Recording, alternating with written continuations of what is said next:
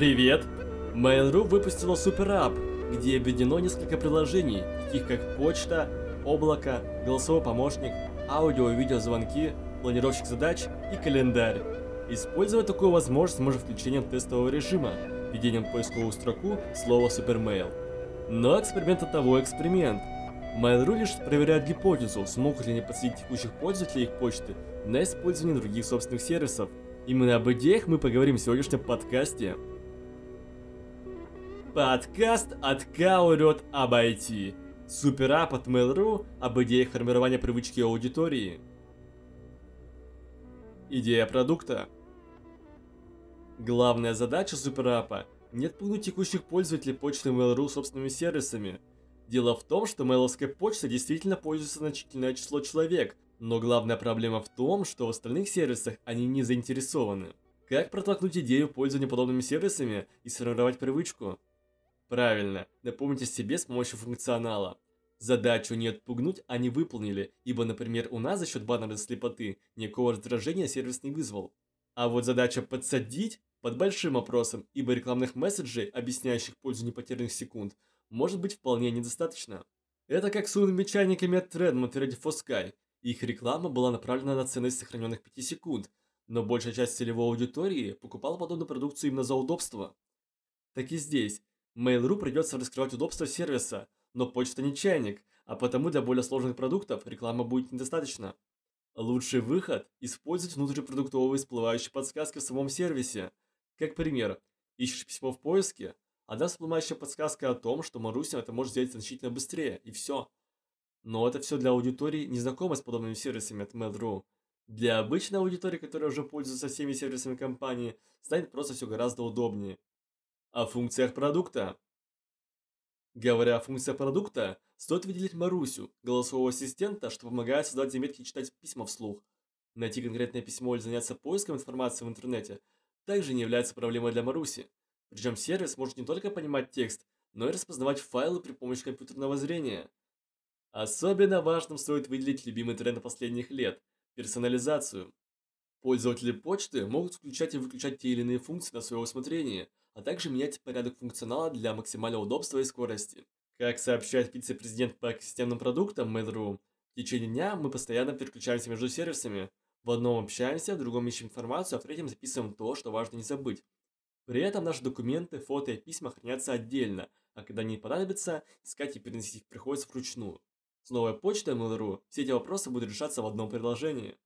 Таким образом, новое суперприложение от Mail.ru идет путем фокусирования на конкретной цели – в отличие от многих других суперапов на рынке, что скорее создают экосистему разрозненных, не всегда имеющих друг к другу отношения функций. Что из себя представляет продукт для потребителя? Продается удобный способ все успеть и ничего не забыть. Главная функция – дать ощущение контроля над процессом. Какая продукта целевая аудитория? Первое – это текущие пользователи сервисов Mail.ru. Второе – текущие пользователи исключительно почты Mail.ru. Было ли что-то похожее?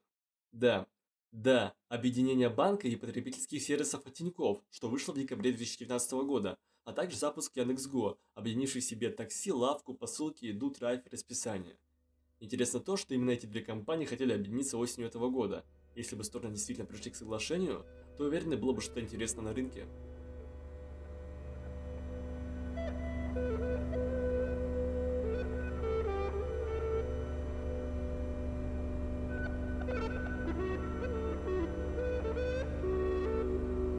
Переходим к следующей теме нашего подкаста. Мы уже делали обзоры на умные колонки от Яндекс, Google, Apple и Amazon, но один из их конкурентов с названием Sonos решил подать суд на Google за нарушение патентных прав. А чем же отличается Sonos от конкурентов? И какие у него главные фичи? Об этом мы поговорим в нашем сегодняшнем подкасте. Подкаст «Каурет IT». Sonos о конкуренции на рынке умных колонок. Поговорим вкратце о ситуации.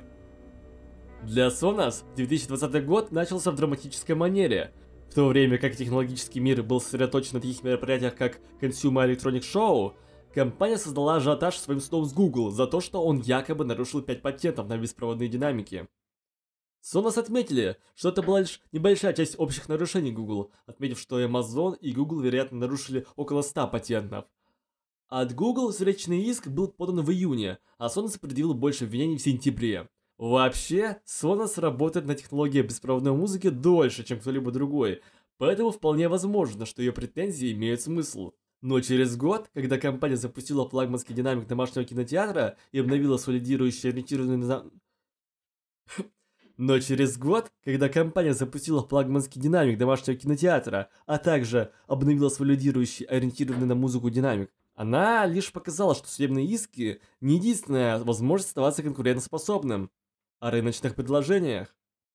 В преддверии курортного сезона Amazon, Google и Apple выпустили колонки стоимостью 100 долларов, которые обеспечат лучшее качество музыки, чем мы привыкли видеть на устройствах такого размера и такого ценового диапазона. Самыми популярными умными динамиками Amazon и Google были Echo Dot и Nest Mini, соответственно. Их более крупные дорогие колонки, такие как стандарт Echo и Google Home, не укладывались в один ряд Sonos. Но Amazon начала действительно складывать преимущество перед Sonos в параметры звука в прошлом году с помощью Echo Studio. Поэтому на Sonos оказывается довольно сильное давление, а главное, Amazon, Google Apple имеют огромные рекламные бюджеты, и эти компании даже не зависят от мероприятия, чтобы заработать деньги. С другой стороны, весь бизнес Sonos зависит от его способности продавать динамики, и хотя эти новые устройства являются лишь небольшой частью прибыли для этих трех гигантов, даже скромные продажи для любого из них могут съесть прибыль Sonos. Sonos никогда не конкурировал на рынке недорогих динамиков. Самое дешевое предложение от компании это OneCell. Но это не помешало бренду создать преданных поклонников музыки, которые наслаждаются высококачественным звуком. Действительно, бизнес Sonos рос, несмотря на множество более дешевых динамиков Bluetooth, которые стали обычным явлением за последние десятилетия. И недорогие голосовые динамики, такие как Echo Dot и Nest Mini, чувствуют себя как динамики Bluetooth подобного возраста. Дешевый и простой способ получить голосового помощника по дому, даже если качество музыки не очень хорошее. Все это ставит Sonos в незавидное положение в плане сильной конкуренции на рынке интеллектуальных динамиков. Sonos не нужно было конкурировать в низкоценовом сегменте рынка, чтобы быть успешным, но он также до определенной поры не сталкивался с такими сильными вызовами от именитых конкурентов. Проведенная ранее на прошлой неделе лицензионная сделка между Sonos и компанией Digital Infrastructure могла предотвращать то, что чего Sonos надеется достичь судебными исками. Теперь Digital Infrastructure платит за лицензирование патентов Sonos для своих собственных многокомнатных аудиорешений. Если бы компании удалось получить аналогичное соглашение от Amazon и Google, это безусловно укрепило бы итоговую линию Sonos и облегчило бы конкуренцию. Но вообще, но вообще Sonos, скорее всего, будет придерживаться своей существующей стратегии. Но если эта новая волна умных динамиков сделает мятину в ее бизнесе, динамик Sonos стоимостью 100 долларов может стать реальностью. Это был бы не первый случай, когда Sonos принял технологию, которую он ранее отвергал. Компания выпустила свой первый портативный динамик с Bluetooth в 2019 году, это было расширение до части рыночного сегмента динамиков, где он ранее не конкурировал. У компании есть преданные фанаты, но конкуренция заставляет двигаться более гибко и даже не всегда очевидными рыночными способами, а напротив, юридическими.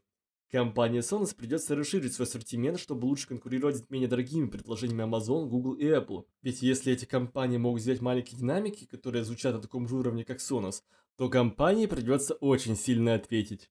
То есть я представляю продукция Sonos для потребителя? Главная фича продуктов Sonos – это мультирум. Продается возможность слушать музыку в хорошем качестве в разных комнатах. Главная функция – поддерживать комфорт за счет идеального непрерывающегося звука. Какая у продукта целевая аудитория? Первое – это фанаты умных колонок. Второе – это технократы. Третье – люди, нуждающиеся в хорошей акустике в доме.